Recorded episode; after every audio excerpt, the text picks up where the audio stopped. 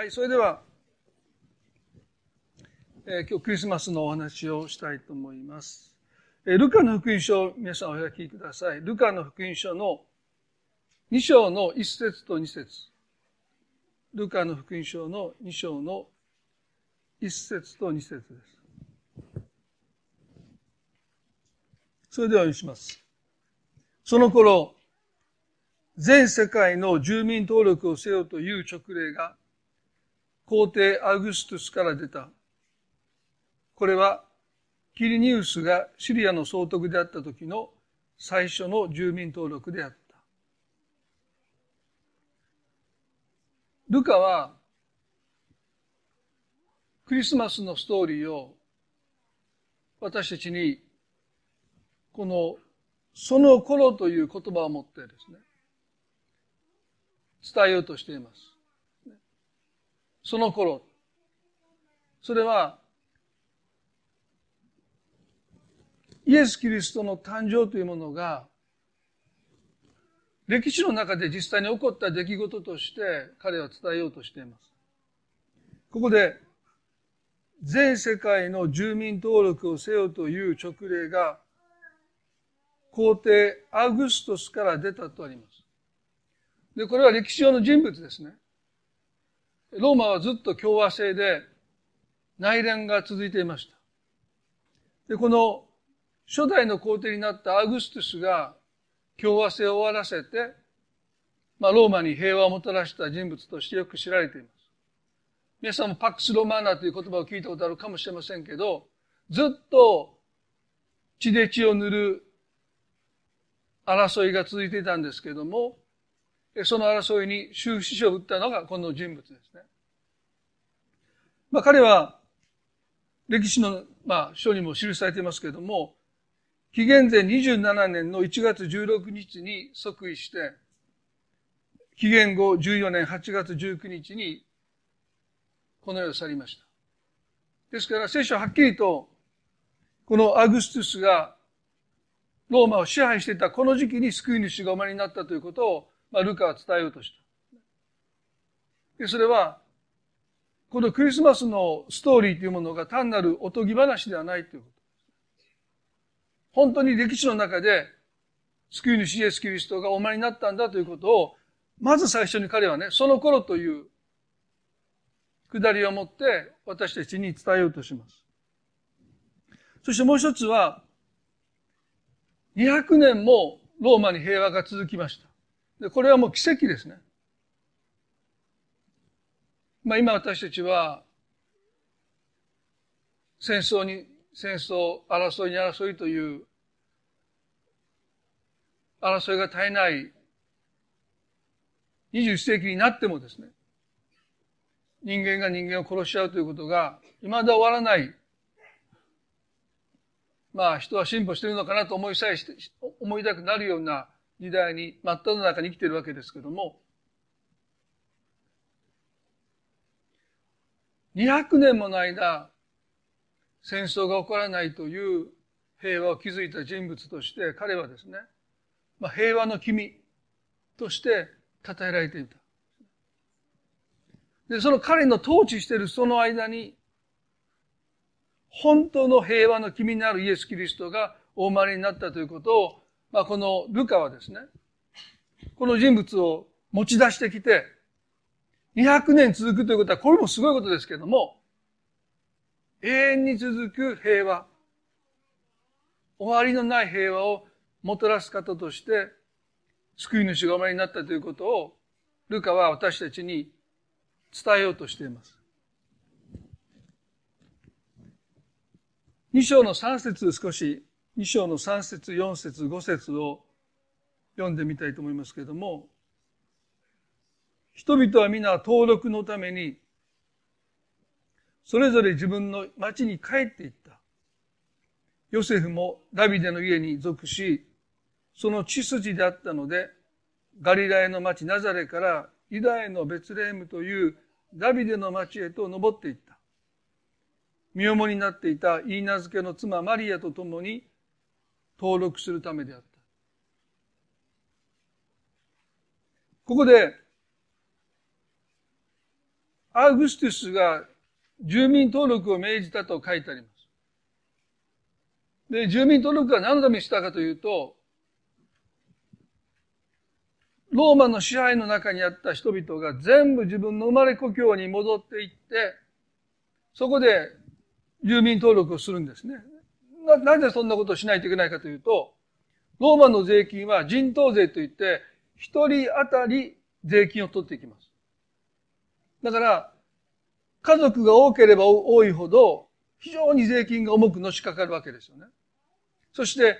一人残らず漏らすことなく税金を、まあ、絞り取るために、全員が生まれ故郷に一旦戻っていって、その町で住民登録をしないといけないという命令を下したで。これはまあ、えげつない命令なんですよ。まあ、年齢に関係なく、老い、老いも若きも、健康なものも病んでるものも、まあ、ここではですね、身重の妊娠後期だったマリアも例外じゃない。このナザレンの町からベツレームまではですね、距離にして約100キロ以上あったと言われます。で私はあの彦根にね、見木の時に出かけましたけど、ここから彦根まで100キロぐらいですね。まあ彦根って言うとピンとこない人いるかもわかりませんけど、まあ結構車で高速1時間走って、なんとか着くぐらいの距離ですね。で、それを徒歩で行かないといけない。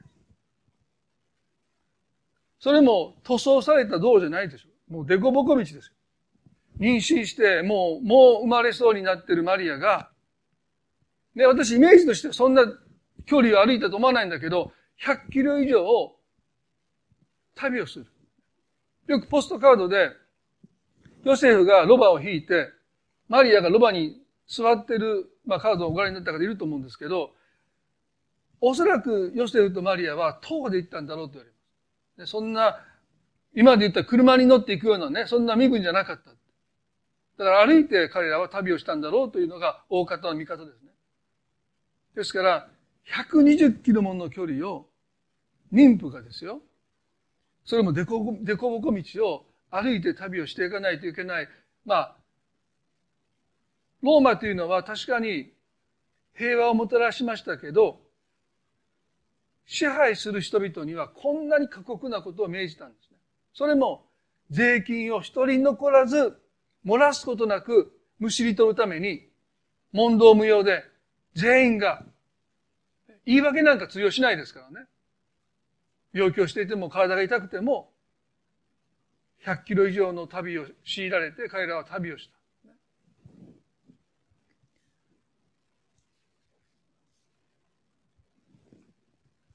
6節で、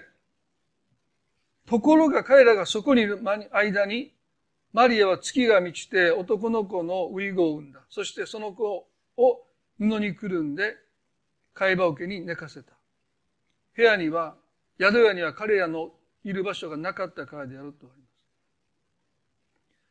ところが彼らがそこにいる間に、マリアは月が満ちて男の子のウイゴを産んだとあります。皆さんね、彼らは、問答無用で、もう生まれそうになってるのに、ベツレヘムに行くことを命じられて旅をします。で、彼らどこかで彼らはね、早くこの住民登録を済ませて、早く家に帰って、自分の自宅で家族に見守られて、出産することをおそらくヨセフもマリアも期待したんだろうと思いますね。でもそこにいる間にっていうこの言葉はですね、別でも小さな町です。行政機関なんていうのもほとんど機能してない。まあ唐突にというか、ローマの皇帝が住民登録をせよと言ったので、もう町の役員、役員たち、役人たちはもう、てんやわんやです。たくさんのね、出身、その地を出身の者たちが町に戻ってきて、もうその住民登録するだけでもですね、もう多分おそらく何日も待ったんだろうと思う。まあ私もベツレームの町に行きましたけど、本当に小さな町です。で、まあ商業的にも、宗教的にも何ら目立ったところのない、本当に小さな町ですよね。まあ私そこ行った時に、スターバックスをもじったスターパックスみたいなカフェもあってね。まあもう本当になんか貧しい街ですよね。今も貧しい街です。だから多分、もう住民登録するこの事務作業がですね、何日も何日もまあおそらく待たされて、そしてついにここで書いてますけど、月が満ちて、いよいよ陣痛が始まって、え、こんなところで旅先で出産するなんていうのは、おそらくマリアもヨセフも思いもしなかった。家族に囲まれて、父母に囲まれて、親族のおじいちゃんおばあちゃんに囲まれて、友人たちに囲まれて、出産できると思ったのに、旅先で出産を迎えたっていうのはとっても不安だったと思いますよね。で、もっとここに書いてるのは、宿屋には、彼らのいる場所がなかったからである。まあね、私たち子供の頃から、まあ皆さんもそうかもわかりませんけど、ベツレームの町にいろんな宿泊所があって、一軒一軒叩いてね、すいません、もう赤ちゃん生まれそうなので、お部屋をね、用意してもらえませんか？って言って、いや、もういっぱいだから出て帰って、他のとこ当たってくれっていう、で、またすいません、すいませんって言って、こう、宿屋を巡ってるような場面を、もしかしたら、劇とかで見たことがある方いるかもしれませんが、ベツレームにはそんな宿屋がいっぱいあったわけじゃない。観光地じゃないですからね。ですから、この宿屋という言葉は、ギリシャ語でね、語り間という言葉。それは客間という、ゲストルームです。ですから、今でもそうですね。この島本城に宿屋がほとんどないですよね。まあゲストが来たら大変なんですよ。高槻とか。そうもうちょっと大きい町に行かないと、そういう宿泊する施設はないですよね。で、ベツレームにおそらくあっても一つや二つ。でもほとんどなかったんだろう。ということは、それぞれの家にゲストルームがあって、まあ親戚が、友人が訪ねてきた時には、まあその客間に通してそこに泊まらせたんだろう。まあそう考えるのはおそらく、まあ、あの、現実に近いんだろうと思うんですね。だから、宿屋には、彼らのいる場所がなかったっていうのは、すべての家の客間にはもうすでにお客さんがいて、どこにももう通してもらえなかったということを聖書が私たちに伝えています。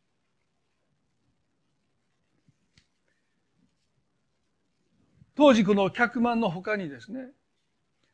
もう一つ部屋があったそうです。で、それは夜ね、このパレスチナ地方はとっても、あの、寒暖の差があるので、夜は本当に寒いんですね。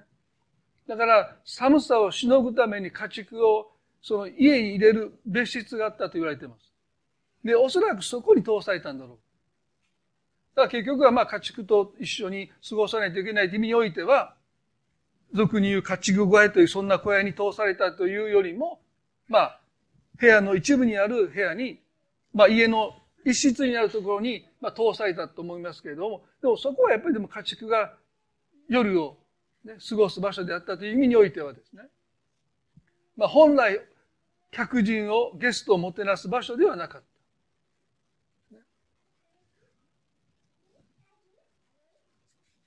皆さん、ここで、一つのことをね、ルカ私たちに伝えたいと思っていると思います。宿屋には彼らのいる場所がなかったからである。で、これは物理的に部屋がなかったということをルルカが伝えたかったのか。まあ、一つそれはあると思いますね。物理的に部屋がなかった。でももう一つ彼が伝えたかったことは、誰も救い主を歓迎しなかったってこと。誰も救い主を心に迎え入れなかったということも伝えています。それは、当時の人たちがどういう救い主を待ち望んでいたのか。まあ前にも皆さんにも繰り返しお話をしましたけども、ローマの支配の中で人々は重い税金にあえいでいた。もう、ある聖書学者の説によりますと、大体収入の3分の1が税金だったと言われます。ですから稼いでも稼いでも収入の3分の1を税金で持っていかれる。通行税も課されましたので、道を取るだけでローマにお金を払わないといけない。ですから彼らはもうこういう生活はもう早く解放されたいって。かつて、モーセが先祖エジプトの奴隷から救い出したように、このローマ帝国の支配から救ってくださる救い主が早く来てくれないかと、まあ首を長くして待っていた。でも聖書は預言者を通して、ベツレームというこの名もなき小さな町に、救い主が赤子として、幼子として、赤ちゃんとして来てくださるという予言を人々は持っていたわけですよね。だから、ヨセフと、そして身重にな身重になったマリアが、ベツレームに姿を現したときに、人々はね、もしかしたらあのマリアの体の中にいる幼子は救い主なのかもしれないと、そう期待してもおかしくないのに、宿屋には彼らのいる場所がなかったっていうのです。身重になったマリアを見ても誰もその体の中にいる赤ちゃんが救い主ではないか。そんなことすら思わなかったということをルカは伝えたいんですね。聖書は、救い主が赤ちゃんとして来られるって約束しているのにもかかわらず、人は勝手な想像を働かせて、このローマの支配から私たちを救ってくれる力強い救い主が来てくださるんだって勝手に彼らは神様の約束があったにもかかわらずそんな期待感を持って救い主を待っていた。だから、赤ちゃんの救い主なんて求めてもいない。望んでもいなかったってことですよね。彼らの心にはそういう救い主をお迎えする心にスペースがなかった。結局人は救い主ではなくて助けを求めてた。皆さん、客間にゲストを招くとどうなるか。まあそんな大きな家じゃないので、ゲストルームにお客さんを招くとですね、お止めすると、その生活はかなり影響を受けますよね。まあお客さん中心の生活がそこで始まります。気を使うし、まあおおお世話もするし、自分たちの優先順位も横に置いてですね、まあ、もてなします。ですから、ゲストルームに人を招くっていうのは、ある種もてなしていくということが求められるわけですよね。でも、ヨセフとマリアが通された部屋は、ゲストルームでなかったので、基本的にはね、どうぞ好きにしてくださいって。ご自由に使ってください。まあ何かあったら声をかけてください程度でしょうね。ですから、客人としては扱われなかったんですよまあよくアメリカに行った時に自分の家のようにゆっくりしてくださいっていうふうによくアメリカ人の方言ってくださるんだけど、日本じゃ無理ですね。人の家に行ってゆっくりなんかできる。まあ前にも言いましたけど、私、カイブさんと、あの、コワードスプリングのですね、あの、ランナさんという方の家に行った時に、もうあなたたちの家だと思って、もう冷蔵庫から何でも好きなものを食べて、あの、ゆっくりしてねって言われた時に私たちね、あの、飲んだコーラ買い足しましたからね。その、飲んだ、もう同じやつ買ってきて、もう、もっと、あの、ホテル行った時々ね、なんかこう、ホテルの冷蔵庫の中で飲んだら高いので、全く同じ銘柄のやつをこう、戻す人もいるそうですけど、もう全然落ち着かない。まあ、向こうはね、本当に家のようにしてくださいって言ってくださったけど、まあちょっとそれはずっと緊張していましたけど、まあでもね、マリアとヨセフなんていうのはね、もうほったらかしですよ。もう好きにしてください。だから彼らを、まあ、家に招いた人たちは、ね、招きはしたけど、彼らの生活には何の影響もない。優先順位もそのまま自分たちのもうペースで自分たちのしたいことを優先して生きることができた。皆さんね、当時の人々が救い主を待ち望んでいるのに、本音の部分ではね、救い主を求めていなかったということなんです。自分たちの生活のペースは変えたくない。自分たちの価値観も変えたくない。自分たちの優先順位も変えない。生き方も変えない。考え方も変えない。このままがいい。ただ困った時に助けてほしい。そういう助けを求めていたんだ。皆さん、私たちはどうでしょうか？なぜイエス・キリストは救い主として来てくださったのか何から私たちは救われないといけないんでしょうかこの国のおそらく99%の人はクリスマスをお祝いしますけど、クリスマスにお生まれになったイエス・キリストを心にお迎えする場所は開けていませんね。いろんな悩みがあるし、苦しみもあるかもわかんないけど、自分の人生をこのまま維持したい。自分が好きなように生きていきたい。自分の夢だけ追い求めて生きていきたい。客間に、ゲストルームに人を招き招き入れることによって生活が変わっていく。価値観が変わっていく。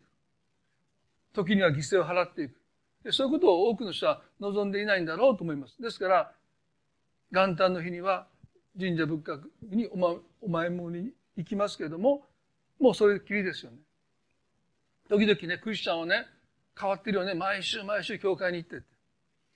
一年間でね、数えたら50週以上、どんだけ行くんやと。ね。私たちの方が、一回で私たち一年持つのに、クリスチャンは一週間しか持てんのかと言われたことあるんですね。まあ、そういうふうに考えると、どっちかと向こうの方が上ですよね。一、一回お祈りしたら一年間持って、クリスチャンは毎週行かなあかんのかみたいなこと言うて、あそういう発想をやったら負けるだと思いましたけど、そういうことじゃないですよね。一年の元旦の日にはおまに行きますけど、もうそれ以外はもうほとんどノータッチですよね。生活は脅かされたくないし、影響も受けたくないし、困った時だけ助けてほしい。でもなぜ神様は救い主を送ったんでしょうか何から私たちは救われる必要があるんでしょうかまあ時にはね、大きなお世話だ、ね、おせっかいだなんて言いたくなるような、ね、あなたに、あなたは救われる必要があるって言われたら、カチンときますよね。まあ昔の、僕が小さい頃の牧師たちの説教は結構そういう説教なんです。皆さんを救われる必要があるって言われたんで、時な人はね、怒って帰りますよね。なぜイエスは来てくださったの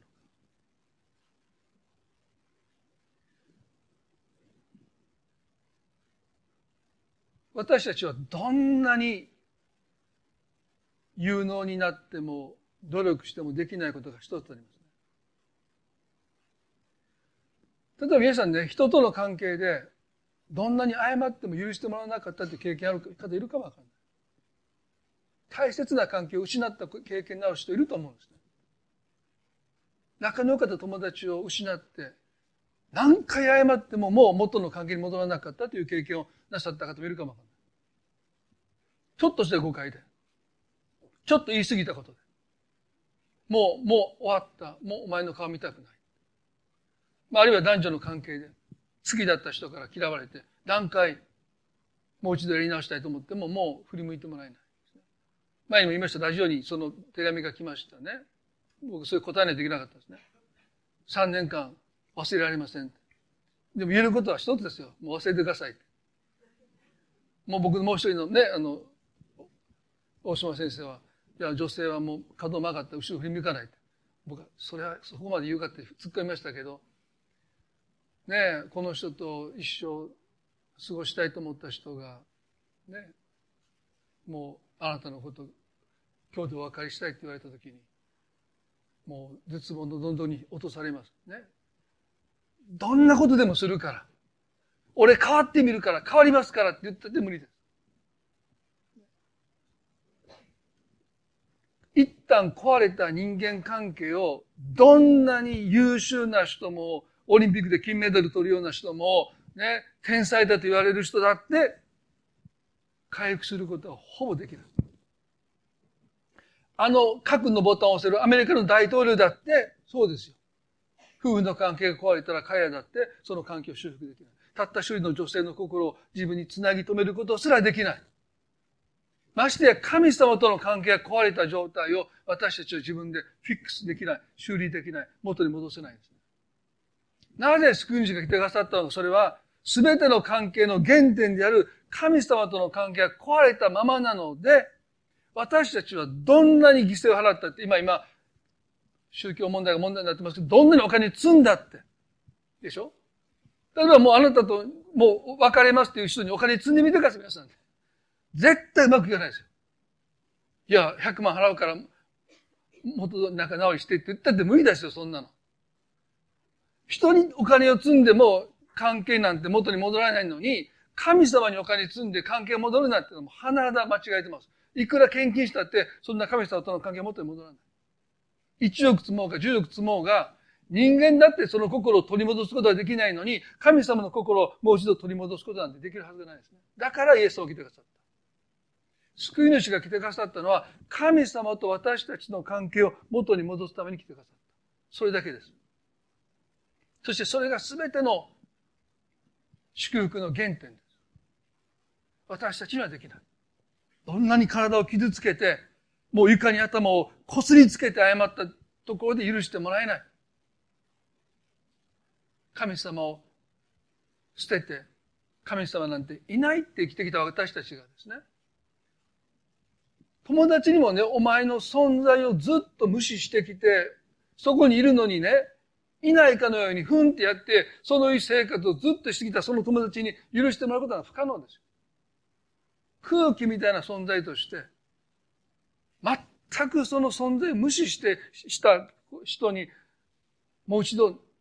友達になってくれなんて言ったところで不可能ですよね。私たちは神様をそうやってずっと無視してきた。私たち命を与えてくださった神様なのに、その神様私たちは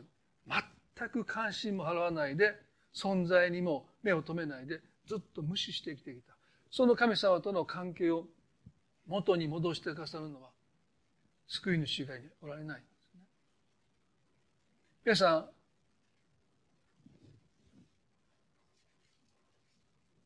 ここに、今お読みしましたルカの、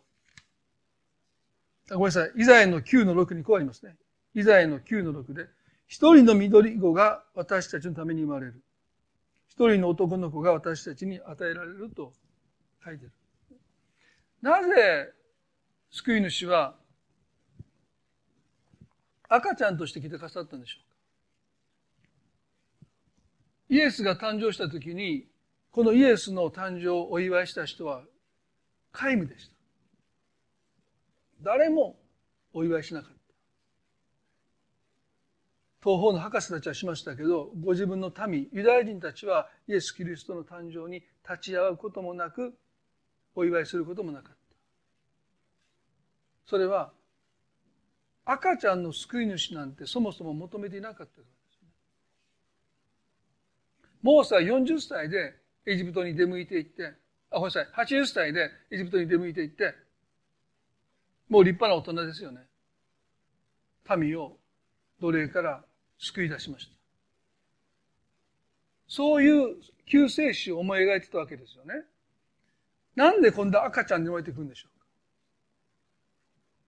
これは私たちに対する神様のメッセージですよね。救われるとはどういうことなのか。ということを救い主ご自身が身をもって表してくださった。救われるってことはどういうことなのか。それはね、神の御子であるのにもかかわらず、赤ちゃんになってくださったということは、ね、人間の手を借りなければイエスは生きていけない、全く無力になってくださったというお姿です。救われるためには、私たちも神様の前で、ちょっと助けてくださいどころじゃなくて、自分の人生の全てを委ねる、その決断がなければ、私たちは救いというものを受け取れないんだ。皆さんね、考えてみてくださいよ。この天と地を作られた神様の御子がですね、赤ちゃんとして生まれてきて、ご自分で寝返りすらできないんですよ。まあ、私それね、このクリスマスの時期いつも思うようにしてるんですけど、ね、考えられない。まあ、私追加まあヘルニア2回しましたけどね。一週間でもベッドから起き上がれなかったら相当もう凹みますよね。もううちの妻にね、おやつ買ってきてって言って、前も言いましたけど、忘れたって言った時に、ベッドから起き上がって買いに行けないわけですからね。もう一日待つわけですよ。指折り数、もう時間見ながら。あ、今日買ってきてくれたって。あ、忘れたって。ね。アマゾンで買いましたけど。段ボールで来たんでね。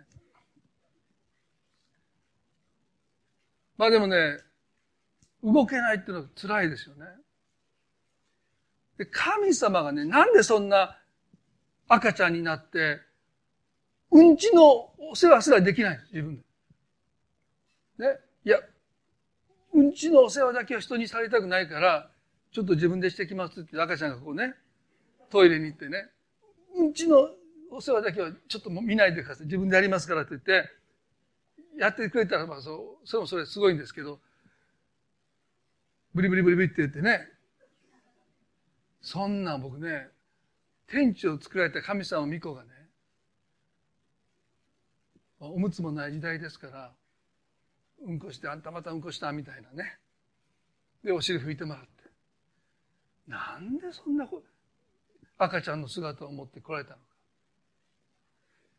やっぱり救われるって、自分のことは自分で何もできませんっていうへりくだりがなければ救いは受け取れないんですね。私は自分のちょっとしたことすら自分でできませんというぐらいのへりくだった心がないと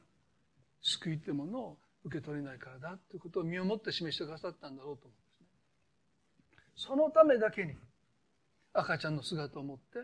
この地に来てくださった。私たちに必要なことは、神様私は自分で自分を救えないということをただ認めるだけです。立派な、立派な人がクリスチャンなんじゃないんですね。私は自分で自分を救えないし、自分のこの問題を自分で解決できないし、自分を変えようとしてきたけど、私は自分を変えることすらできないし、ましてや神様と仲直りなんて私にはできないということをただ認めるだけ。それが救いの条件ですよね。そして最後皆さん、もう一つ最後に言いたいことはですね、このルカの二章の7節で、その子を布にくるんで貝羽桶に寝かせたと書いてます。貝羽桶。動物の餌を入れる貝羽桶ですよ。ね。そこに藁を入れると、動物家畜はよだれを垂らしながら、もうその餌を食べるわけでしょ？で、その下で餌を食べるときに、貝羽桶に触れるわけですよ。唾液がついて。で、おそらく、これはね、木製じゃなくて、石をくり抜いたものだっていうふうに言われてますけど、木製だった悲惨ですね。もう臭くて臭くて。いや、でもね、それが石でも臭いですよ。そうそう壊れるもんじゃないので、おそらく何年も何年も使われてきた、そんな貝羽桶、もう動物の唾液が染み込んだ、染みついた。そんなところにね、生まれたばかりの赤ちゃんをなぜ寝かすんでしょうかそこしか場所がなかったから。でも、ルカはね、仕方なくそこにしか寝かせる場所がなかったので、布にくるんでイエスを寝かせたと私たちに伝えようとするんじゃなくて、神様はそこに寝かされることを自ら選んでくださったんだ。会話桶に寝かされることをイエスは願ってくださったその理由はね、宿屋には彼のいる場所がなかった。すなわち人々はイエスを心にお迎えするその願いがなかった。でも、私でよければいいですよっていう人には、その心がどんな状態であったとしてもですよ。まだ人を憎んでるし、まだ許せない問題があったり、いろんなドロドロしたものがその心にあってまだ解決もしてないけど、私でよければと救い主をお迎えする心には、一つも例外もなく救い主は来てくださるんだということを神様が伝えたいがために、あえて動物の餌を入れられる、その会話を受けに、イエスは寝かされたんだということです。今日皆さん、このクリスマスに私たちは、救い主が来てくださったこのことを覚えたいと思うんですね。もしかして私たちの心はまだ綺麗じゃないし、いろんな良くない思いもまだ満ちてるし、こんな私はふさわしくないって時々多く者は思います。全く間違いない。会話受けに寝かされたイエス様は、私たちが願うならばどんな心にだって来てくださる。そして私たちと共にいてくださる。それだけじゃない。神様と私たちを和解させるためにイエスは33年後十字架の上で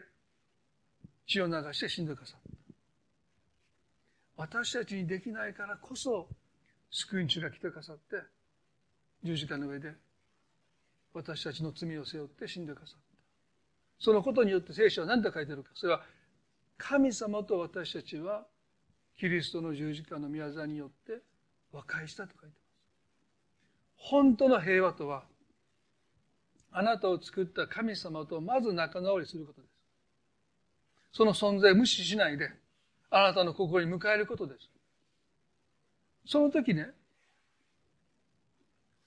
本当に神様が私たちに与えたいと願っている平和が心に訪れます。そしてその平和は、私と私との関係も和解させます。私は自分のことがどうしても好きになれなかったという、そんな私たちを、自分に対するいろんな複雑な思いを溶かしてくださる。神様を愛してくださるように、私たちは自分を愛せるようになっていくし、やがて隣人を愛するようになっていくし、やがて違う国の人たちを愛するようになっていく。それがクリスマスのメッセージです。2000年経ってもなお私たちはね、この平和がこの地にまだ満ちていないのを見ます。でもその出発点は皆さん一人一人が、まず神様と和解するという、そのために来てくださった救い主イエス・キリストをこんな心でいいですか？神様は喜んで入ってくださる。喜んであなたのもとに来てくださる。その救い主をぜひ、宿屋には彼らのいる場所がなかったというこの悲しい結末ではなくて、会話受けでもいいから、こんな私でいいんですか？会話受けに寝かされたイエス様は、いいと、あなたの心に私は迎え入れられたいって。部屋を片付けなくてもいいって。もう散らかったままでいいって。でもあなたと共にいたいと願って、救い主はこの地に来てくださったんだということをね、皆さん私たちは今朝もう一度心に覚えたい。そして、救われている人まだ救われてない方も、もう一度心に喜んで救い主をお迎えしようじゃないでしょうか。私たちのゲストルームに、私たちの心の真ん中に、この方をお迎えしていきたい。もしかしたら心の片隅に、奥に追いやってる方いるかもわからない。いややっぱりその部屋じゃなくて、どうぞ客間に、ゲストルームにお入りください。お越しください。私の人生の真ん中に来てください。困った時だけあなたにお願いするんじゃなくて、あなたと一緒に生きていきたい。そんな決心をこのクリスマスにできる人は幸いじゃないかなと思います。一言祈ります。どうぞ目を閉じていただいて、祈りたいと思いますね。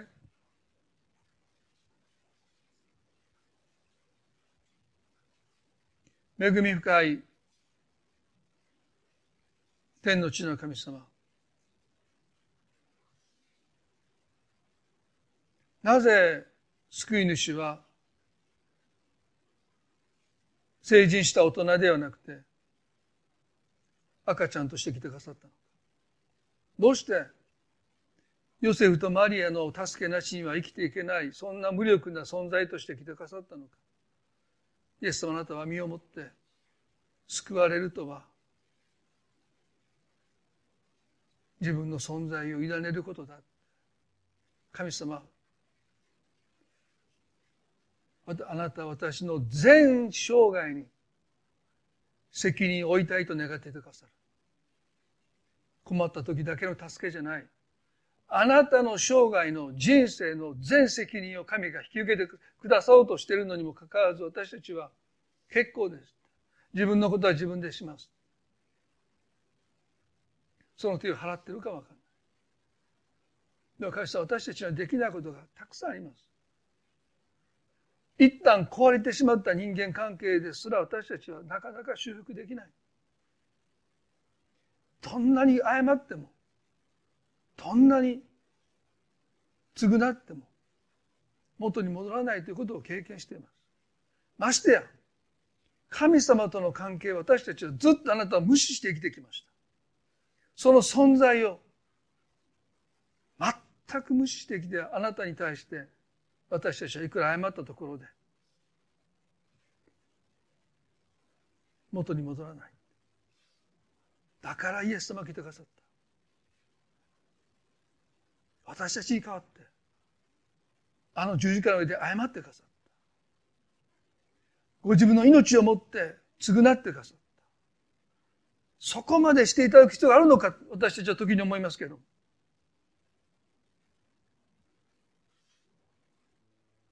私たちを神のもとに、神と和解させるためには、やっぱりキリストの十字架の犠牲が必要でした。イエス様、あなたは十字架で死ぬために生まれてくださった。なんと悲しい誕生でしょうか。自分の罪でない、人の罪のために殺されるために生まれてきたこの救い主。私たちはただ単純に浮かれてクリスマスを祝うだけではできない。この誕生の中にある深い大きな犠牲を今日共に覚えたいと思います。そこまであなたにしていただかなければ私たちは救われなかったということをどうかへり下って認めることができますように。そして会話桶に寝かされてくださった主は私たちのどんな心にも来てくださいます。まだ掃除ができていません。まだ散らかったままです。でもどうかお入りくださいと。イエス様あなたを心に招くことができる人は何と幸いでしょうか。神様、この国の99%の人がクリスマスをお祝いしますけれども、その誕生してくださったイエス・キリストを心のゲストルームには招こうとしていないと思います。